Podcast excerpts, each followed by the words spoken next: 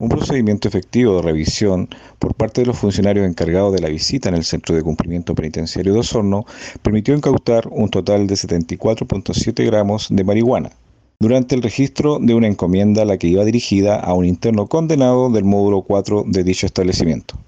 Los funcionarios han estado muy atentos en el proceso de revisión y gracias a ello hemos podido incautar diversos tipos de drogas, desde marihuana hasta éxtasis tenemos que seguir alerta, atentos, porque cada vez se buscan formas más ingeniosas para tratar de ingresar las sustancias ilícitas al penal. Prueba de ello es el último decomiso